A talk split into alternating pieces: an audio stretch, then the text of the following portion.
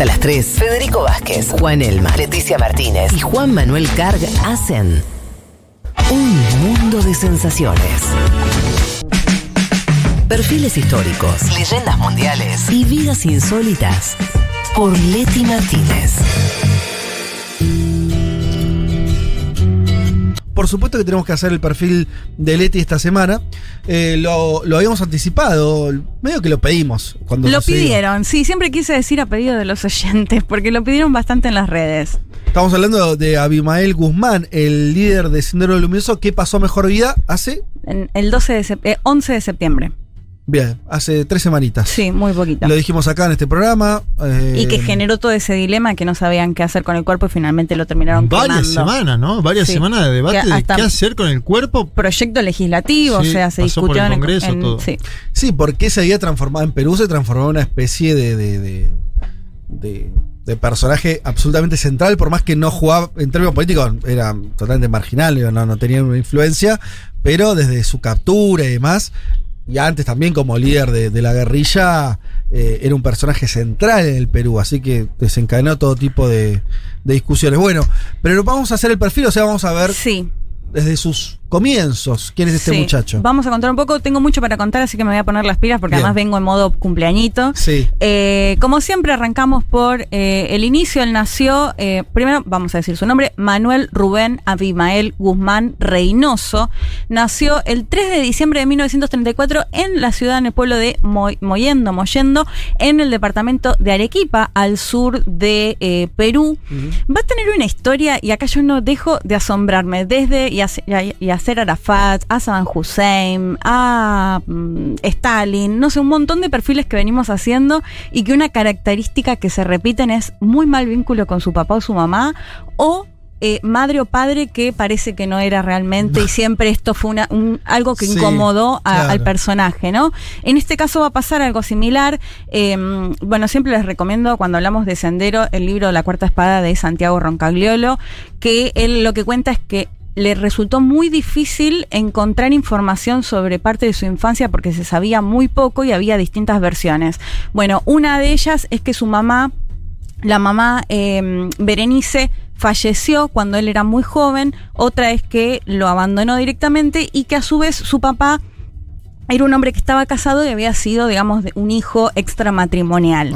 Eh, lo que cuenta Santiago es que él se va a criar en la casa de un tío, que le va a pasar muy mal y que cuando aprende a escribir cartas, lo primero que hace es escribirle una carta a su padre que lo único que hacía era pasarle plata, diciéndole, mira, en la casa de mi tío, eh, mi tío sale a pasear con mis sobrinos y a mí me deja el cuidado de la casa, o sea, Oh. como, la pasaba realmente muy mal.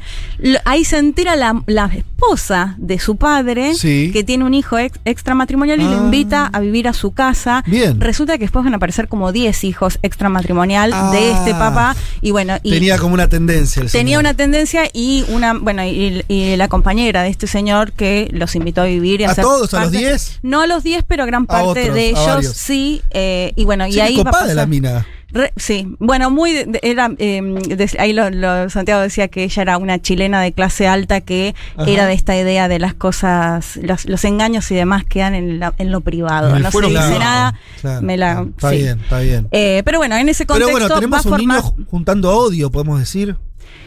Sí, y bueno, y, en parte esta cuestión de sentirse, imagínate para esa época que tu mamá te abandonó, tu papá Sí. es un hijo extramatrimonial, digo, una situación en la que nunca se va a terminar a sentir del todo parte o que sí va a sentirse discriminado, incluso cuando se va a vivir con esta familia, o sea, en todo este periodo va a pasar, yo les decía que nació en Arequipa, después va a ir a, a, mm, al Callao, a Ayacucho, va a tener distintos lugares a los que se va a ir mudando y bueno, con esta cuestión muy fuerte, te- lo que quería decir es cuando incluso estaba en esta familia, que su padre estaba bastante bien económicamente, eh, en la escuela y demás, él va a contar que se siente discriminado justamente por, por toda esta situación, por eso lo remarcaba.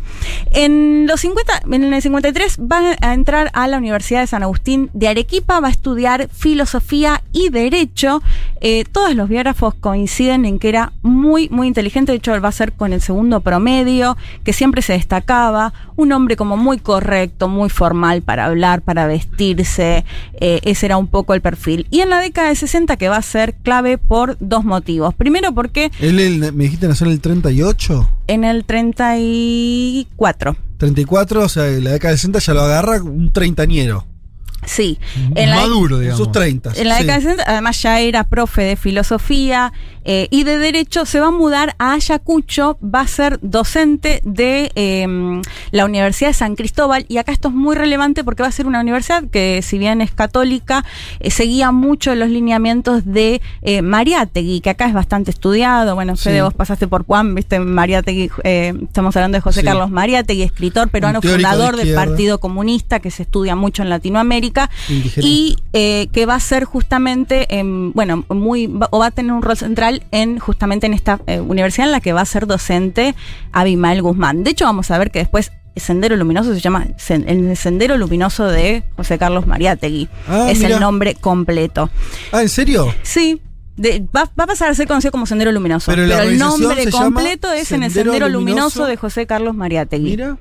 Eh, bueno, todos van a estar, por supuesto, muy inspirados. De hecho, eh, Mariátegui, a grandes rasgos, y perdonen quien- quienes lo hayan estudiado en mayor profundidad, pero un poco lo que planteaba es que la revolución en Perú iba a ser de la mano de los campesinos, no de los Claro. obreros, justamente por la realidad peruana mucho más agrícola. Y esto va a ser tomado por Sendero Luminoso. Después ya lo vamos a ver con muchísima más influencia maoísta, que va a ser clave. Sí. En el 60 lo que va a pasar también, que es muy relevante, va a conocer a Augusta Latorre, que la conoce porque en realidad su papá era del Partido Comunista y lo va a invitar a Abimael a conversar, cafecito, hablamos de comunismo, era del Partido Comunista, va a conocer a su hija y se va a casar con ella en el 64. Augusta Latorre es muy clave porque con ella va a fundar Sendero Luminoso después. De hecho, todos los que hablaban de la pareja coinciden en que la más determinante era ella, o sea que va a tener Bien. y después vamos a retomar porque muere en una circunstancia un poco extraña, así que hasta el día de hoy generan. Porque un no es la poco mujer, de- claro, no- no es es Elena. Iparaguirre, que es la que ella, la que pedía ahora y que está presa actualmente. También por ser de sendero. Ella. Ella también por ser de sendero, pero ella también va a estar va a quedar bajo la sospecha sobre la muerte de su primera esposa. Ah, no sé, así ese que- culebrón no lo tenía para nada. Así que eso lo, lo vamos a contar Bien. después. Si les parece, ya escuchamos a nuestro invitado de hoy, Orin Starn, que él es coautor del libro Ríos de Sangre, Auge y Caída de Sendero Luminoso, profesor de antropología cultural en Duke University, es norteamericano, vivió muchos años en Perú, habla muy bien español y nos contaba un poco esto cómo se dan los inicios en el estudio de Abimael Guzmán y cómo empieza su vínculo con China y, eh, lo decíamos, la orientación maoísta que va a tener después Sendero Luminoso. Lo escuchamos. Abimael Guzmán entra a estudiar en la Universidad de Arequipa en los años 50. Es un muchacho muy inteligente, saca un título en filosofía y después en, en derecho. Y es ahí en los años 50 donde se, se vuelve radical en su política, eh, como muchos otros estudiantes en aquella época. Entonces ya de estudiante entra al Partido Comunista y se vuelve desde muy temprano un líder en el partido. Es un orador de mucha capacidad. En los años 60 hay un gran cambio en la organización del movimiento comunista a nivel global. Eh, Lo que pasa es que tenemos el divorcio entre el comunismo maoísta en China y el comunismo de la Unión Soviética. Y Guzmán escoge la ruta maoísta, va a China durante la revolución cultural y ahí se radicaliza aún más. Guzmán regresa a fines de los años 60 de la China y ya está pensando en una guerra popular al estilo maoísta en el Perú. varias cosas de lo que decía Orin. Por un lado, esto de es muy buen orador. De hecho, lo que me contaba es que, bueno, es muy clásico esto en la izquierda, ¿no? Hugo Chávez, Fidel Castro, de que podía estar hablando tres, cuatro horas eh, y que sin parar, y bueno, hablando esto de lo buen orador que era, esto que decíamos antes, muy buen estudiante, inteligente y demás. Y eh, hace referencia a este contexto mundial donde se da esta división entre los soviéticos y eh, China y que va a viajar justamente a mediados de los 60 a China. El mismo Guzmán va a contar cómo había sido entrenado, los cursos que van a hacer, la idea de eh, que no había necesidad de contar con armas muy sofisticadas, sino que con cualquier cosa, cualquier cosa podía ser un arma y que lo va a hacer, que va a visitar China justamente en el contexto de la revolución cultural, esta idea de todo en contra del revisionismo, de hacer como una especie de limpieza adentro. Momento muy complicado. Viajar una época, si te impregnaste de eso, volvés volvé con los patitos un poco desordenados. ¿Por qué no salió bien eso? No, no seguro. ahí salís para un lado para el otro. O sea, en el medio no quedas. Volvés con el hacha lista, digamos. Porque además recordemos que la revolución cultural eh, se ensaña también con la élite eh, eh, instruida que era también revolucionaria. O sea, es una, revolución dentro de la revolución. Una intelectuales. exacto. Bueno, esto es lo que, lo que va a pasar y de esta forma es en la que va a volver Guzmán a fines de los 60, como lo contaba el entrevistado, y ahí se va a formar en 69, ya después 70, lo que les mencionábamos antes, que es Sendero Luminoso, que lo va a hacer con su compañera Gustavo La Torre, La Torre entre otros. O sea, Sendero eh, se forma recién en los 70. Sí, 69 es como la fecha, pero sí, 70 y empieza a operar en los 80. Y lo va a hacer, bueno, justamente bajo, a operar me refiero a los atentados y demás, ¿no? Sí. Pero como lo decían, eh, lo decía Orin ahí, bueno, ya cuando vuelve de China, vuelve con esta idea de llevar adelante la revolución, de llevar adelante una guerra, de llevar adelante, bueno, estos atentados que se van a concretar.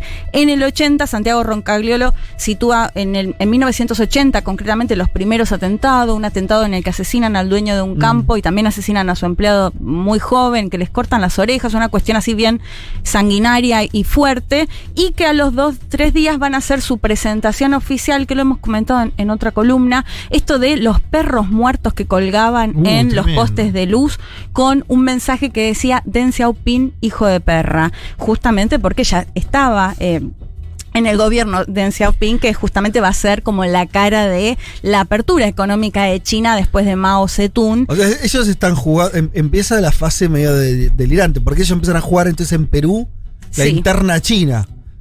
Sí, o sea, empieza. Sí, sí, totalmente. Pero vos, me entendés que yo me imagino que sos un, un campesino peruano. Sí. Y pronto ves que te colgaron un perro que dice Dencia Opin, no sé qué un poco, un poco te rasca la cabeza y decís, ¿y esto qué no, Y además esta era la forma en la que se presentaban, esto lo van a hacer en Lima, digo, nadie entendía nada, de hecho los policías pensaban que tenían una bomba dentro del perro, no entendían, y además digo, al, peruano común que por ahí estaba un poco fuera de esto, ¿quién es de Ancia Opin? ¿no? O sea, como un poco también eso difícil de explicar. Va a ser, va a empezar a ser muy eh, crítico con, bueno, con los soviéticos ni hablar, mm. con Fidel Castro, incluso con el Che Guevara, va a cuestionar a todos, al único que siempre va a mantener como una postura así muy firme de, seguimiento, bueno, lo mencionábamos María Tegui antes, va a ser a Mao Zedong y justamente en la crítica de lo que se convirtió en China después. Había algunas cuestiones que decía, bueno, lo que había pasado también durante Mao había recibido financiamiento, después esto no, no va a continuar. Bueno, eh, en lo ideológico al menos se empieza a distanciar. ¿no? Tenía que, encontrarle también, en términos simbólicos y materiales. sí. Bueno, esto es a comienzos de los 80. Lo volvemos a escuchar a Orient Star, que nos contaba qué va a pasar al principio, porque va a recibir apoyo. Lo decíamos que si sigue esta línea de Mariátegui de que la revolución se tenía que dar con los campesinos, a diferencia de los soviéticos, con industria, de obreros y demás, en eh, Perú tenía que ser como un país agrícola por parte de los campesinos. Y va a recibir apoyo entre ellos, al menos al comienzo de los primeros años de los 80. Lo escuchamos a Orin que nos contaba un poco acerca de este apoyo que recibe Sendero Luminoso y en 1980 Abimael Guzmán y Augusta La Torre van a la guerra. Y la guerra comienza en la ciudad de Ayacucho, en la sierra peruana. Y al principio tienen algo de éxito en su, su visión es de controlar el campo, de reclutar y ganar el apoyo del campesinado para luego, como se decían, estrangular a las ciudades. Y, o sea, el estilo maoísta de una revolución basada en el pero en el 83 entra el ejército, las fuerzas de la contrainsurgencia y el conflicto se vuelve sumamente violenta, masacres tanto por sendero como por las Fuerzas Armadas y la primera víctima de la guerra, irónicamente al final, son los mismos campesinos en los Andes que, que supuestamente iban a ser liberados por la lucha comunista de, de Guzmán. Bueno, eso es en parte lo que empieza a pasar, como lo decía Orin ahí, cuando ingresa el ejército, esto va a estar todo marcado, por un lado lo que te van a decir es, bueno, los propios militares o los paramilitares se hacían pasar por senderistas, iban y mataban, no era sendero, bueno, vamos a ver todo, a su vez los campesinos que no estaban a favor de sendero, de hecho hay un caso que conmovió muchísimo, que son ocho periodistas que los asesinan los propios campesinos, o sea, sin armas, le empiezan a pegar, porque tenían sus cámaras, ellos hablaban solo quechua y eh, no digamos, creen que son senderistas y los asesinan y después se descubre que era por las cámaras de fotografía que tenían que habían pensado que eran armas, bueno, y los masacran a los ocho periodistas. Eh, digo, va, a estar marcada justamente, sobre todo los 80, por estas cuestiones, después ya lo vamos a ver, la cantidad de miles de muertos que hay eh, en este contexto. Hay algo Leti de la época, ¿no? También como, pues yo pensaba, bueno, nosotros sacamos a Béjar, Sí, bueno. El canciller peruano. Hmm. Breve canciller. La, la, otra línea, ¿no? Un tipo que se referenció en Cuba, ¿no? Claro. Si querés, digo, la, izquierda revolucionaria no senderista. De una edad de Liberación Nacional. Una edad parecida a la de Guzmán. Sí, más, o menos. Sí, sí, sí. Eh, quiere decir, como. También hay una cosa de, de. Me parece que pasa mucho cuando. La sensación de cosas a destiempo, ¿no? Una guerrilla que surge en los 80. ¿no? Ya en un contexto donde eso estaba completamente en la región, no, no, no, no, era los Solo 60. Nicaragua. No, claro, más de vuelta. Bueno, Nicaragua habían ganado en el 79, ¿no? Era algo que venía y, combatiendo una dictadura, otro contexto, tampoco le fue bárbaro eso, a ese proyecto, pero digo, ¿Qué pasa? Digo, esa, cuando, cuando los proyectos no, no están hechos en, el tiempo histórico que les corresponde, ¿no? En general salen todavía peor. Es como, ¿no? Esa idea de como de ya como, como farsa, ¿no? Hay algo ahí. Sí, dos cosas para sumar. Un poco que entiendo que fue el planteo que hizo Béjar y que después tuvo que renunciar esta idea de que Sendero de alguna manera fue con una construcción de inteligencia. En este libro de Santiago Roncagliolo lo plantea incluso un comunista, porque hay que decir que cuando surge Sendero Luminoso ellos se plantean como el Partido Comunista Real. Hay un mm. montón de partidos comunistas, decenas en Perú en ese momento. Y uno de esos líderes que va a ser anti-Guzmán, o sea, se van a llevar muy mal. Y él va a decir, pero en realidad ustedes creen porque otra de las cosas que Sendero hacía era, de pronto le cortaba la energía eléctrica a toda la ciudad, toda Lima. ¿Ustedes creen que realmente Sendero tenía la capacidad ah. para hacer esto? Ah, como que no era Sendero. Como que no era Sendero, y, lo digo y lo remarco, que no era un senderista necesariamente. Bueno, planteabas lo de Béjar y su relación con Cuba, y que me, entiendo que también hizo un planteo eh, similar y después tuvo que, renunciar justamente por haber dicho que Sendero era una creación más de inteligencia que, realmente lo que había sido. Sí, dijo que era de la CIA, básicamente. Lo dijo acá también, eh, que, está. Y, y eh, lo de la época, de los 80, donde también, ¿no? Esa cosa yo mucho más. Mira, en Argentina, lo del MTP, por ahí nos queda, no sé, yo, porque tengo algunos años más, pero este, eh, que, fue lo, del asalto a la tablada, sí. sí. Que también se dijo mucho, que estaban con un nivel de infiltración importante. Y es una época ya muy contaminada, ¿no? Donde las experiencias armadas son todas así. Sí, Fede, y sumar un dato más. El mismo Santiago lo cuenta, me parece muy bueno. Él es exiliado, está en México con su familia, el escritor del libro. O sea, y él siendo muy nene, recuerda que iban seguidores de Allende, o sea, chilenos, eh, eh, montoneros argentinos, tupamaros uruguayos, o sea, de todos los países. Y cuando estaban viendo cómo actuaba Sendero, no entendían nada. O sea, digo, como incluso desde propios grupos que uno podría asociar, eh, o de guerrilla y demás, también les hacía mucho ruido el accionar de Sendero particularmente, bueno, y con estas cosas de los perros y demás que, contaba entre otras. Bueno, lo que va a pasar es, los 80 van a estar, le meto pilas porque ya estamos medio ahí. Eh, en el 88 va a morir Augusta La Torre, la primera esposa camarada Nora, va a morir en circunstancias que hasta el día de hoy no se sabe qué le pasó. A él le decían Gonzalo, creo. A él le decían presidente Gonzalo. él se hacía llamar presidente, Gonzalo. me, me lo recordaste. Habían tenido otro, otro nombre, los publican en una revista, se cambian y ella ella pasa a ser camarada Nora y el presidente Gonzalo se hacía llamar así. De hecho, después vamos a ver, vamos a descubrir eh, cuadros y demás donde, bueno, no, lo voy a dejar para después porque quería contar lo de la cuarta espada. Bueno, la cuestión es que Augusta La Torre muere, lo que ellos dicen es que tenía que ver con una cuestión, una afección cardíaca, una cuestión así, pero va a quedar la sospecha de si fue asesinada, porque nunca se supo ni se encontró el cuerpo, y eh, descubren que esto pasó porque una, encuentran un video posterior donde se ve el velorio que le hacen a ella. ¿Qué había pasado hasta ese momento? Habían Perdón, eh, la sospecha es porque... Elena Iparaguirre, que es la actual esposa, era la tercera en la línea sucesoria. Cuando ella muere, eh, ella va a pasar a ser la segunda y la compañera también de Abimael Guzmán de pareja, digamos. Entonces va a estar en torno a Elena y a Guzmán si tuvieron algo que ver o no con la muerte de Augusta La Torre. De hecho, siempre se va a plantear. no, de que por el velorio por el video se enteran del velorio. Ahora lo voy a contar con la captura. Ahora lo cuento más en detalle. Eh, bueno, según Santiago Roncagliolo, en, eh, Guzmán sigue manteniendo mucho vínculo después con la torre, con el padre. Entonces eso le quita un poco quizás la idea de que Guzmán haya tenido que ver con, con la muerte y, sí que haya tenido que ver con una cuestión más de salud. Para finalizar, finalizando ya escuchamos a Orin el último audio que nos contaba porque además de hacerse llamar presidente Gonzalo, él se consideraba la cuarta espada. Vamos a ver de qué se trata esto, lo escuchamos. Abimael Guzmán llega a verse no solamente como el líder de una insurgencia armada en el Perú, sino, y esto es algo alucinatorio, se veía como el líder del movimiento comunista a nivel global sus seguidores comienzan a llamarlo la cuarta espada del, marxismo, él después de Marx, Lenin y Mao. Entonces la, la visión de Guzmán es que Deng Xiaoping y en China, con las reformas neocapitalistas después de la muerte de Mao, han traicionado a la tradición marxista, a la, verdadera visión ideológica de Mao y se han vuelto capitalistas. Y por otro lado, en los ochentas en la Unión Soviética está perestroika y Guzmán también cree que los soviéticos ya no son comunistas de verdad. Él comienza a verse como el, el gran portador de la bandera comunista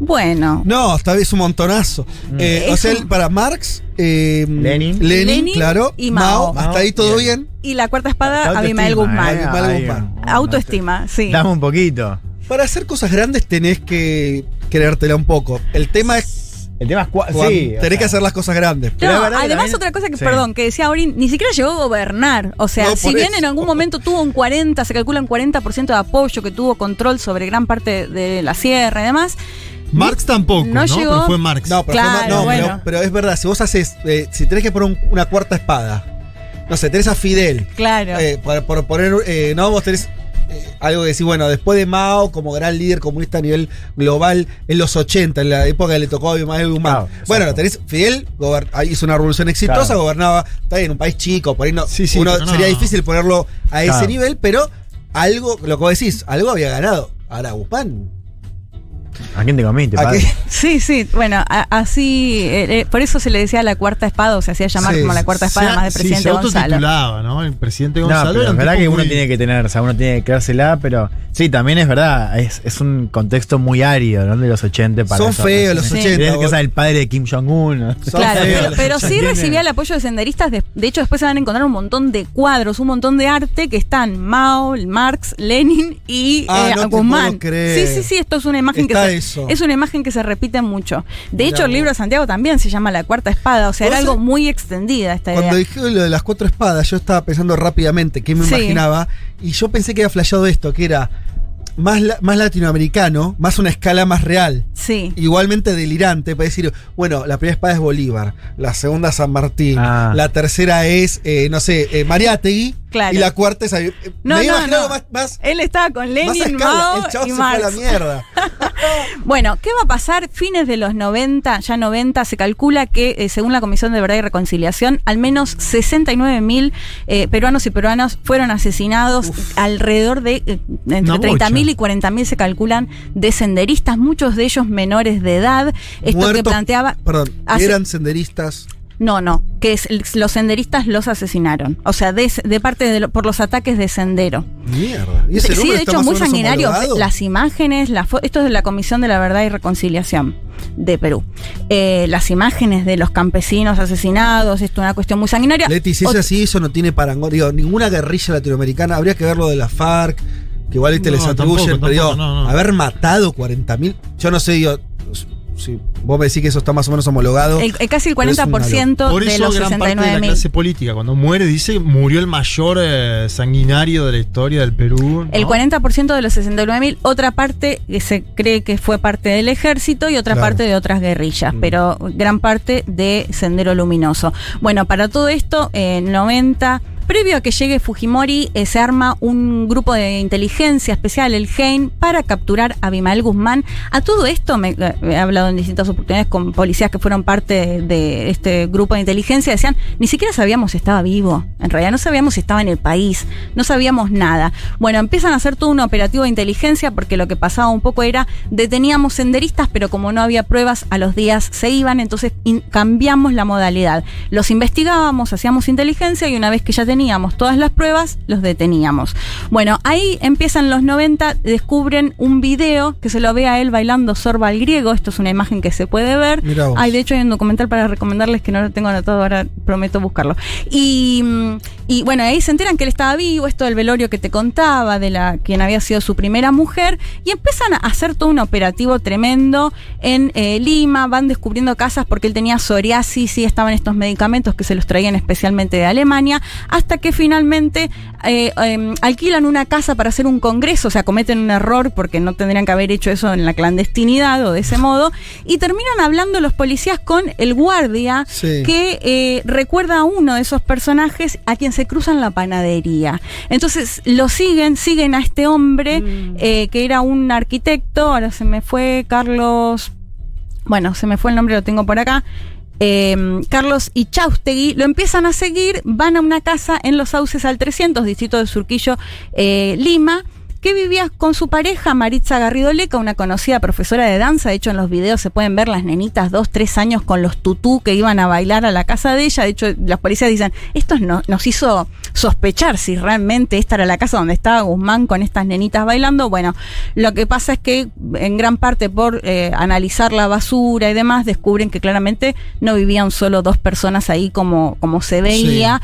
Y hasta no estar, de hecho, para todo esto hacen, simulan parejas en la vereda iban a comprar mermeladas al supermercado para hacerse pasar como vendedores y chusmear un poco qué había en la casa. Bueno, un montón de cuestiones muy de película de toda esta búsqueda en la cual finalmente el 12 de septiembre de 1992 terminan ingresando a esta casa, encuentran a esta pareja que les mencionaba, cuando suben al primer piso, lo encuentran a eh, Guzmán con tres mujeres más y ahí es esta, la detención. Hay que decir que después construyeron en la, en la base naval en el Callao una cárcel específicamente para eh, Abimael Guzmán de máxima seguridad, con paredes altísimas, un montón de puertas, puertas tener que nadar y demás, eh, especialmente para eh, Guzmán, quien estuvo preso justamente hasta el 11 de septiembre pasado, que falleció en el 2010, se casó con Elena Iparraguirre, cuando ella tenía 62 y él 75 y estaban separados, ¿no? Bueno, ah, ese fue el momento que, se casaron, de hecho esto fue noticia, y era ella, Elena, quien eh, pedía justamente que lo entierren porque generó todo un dolor de cabeza qué hacer con el cuerpo de Guzmán, porque lo que querían o quienes se oponían a que, a que lo entierren es que no querían que se genere un lugar de homenaje o de reivindicación, y finalmente en el Congreso deciden eh, cremarlo y bueno, y así fue que terminan cremando el cuerpo de este hombre que desde hace décadas genera esta especie de grita que hasta lo podemos ver hoy en el gobierno de Pedro Castillo claramente con este fantasma todo el tiempo de Sendero de Luminoso y por supuesto de esta figura de Abimael Guzmán que para gran parte sigue siendo el presidente Gonzalo, para otra gran parte el genocida más grande de Perú como lo mencionaba recién nadie públicamente se lo apropia, digamos. No, no, es que te, lo tiran no, públicamente, claro, no, no, públicamente está difícil. puedas decir yo lo defiendo a este señor. Claro, funciona más como, como, eh, como Cuco. Como gran etiquetador. Como Cuco, para, para incluso para el, para el resto de la izquierda democrática en Perú. Sosterruco, ¿no? Se apoyaba, sí. Bueno, como siempre, excelente el perfil. Hasta las 3, Federico Vázquez, Juan Elma, Leticia Martínez y Juan Manuel Carg hacen un mundo de sensaciones.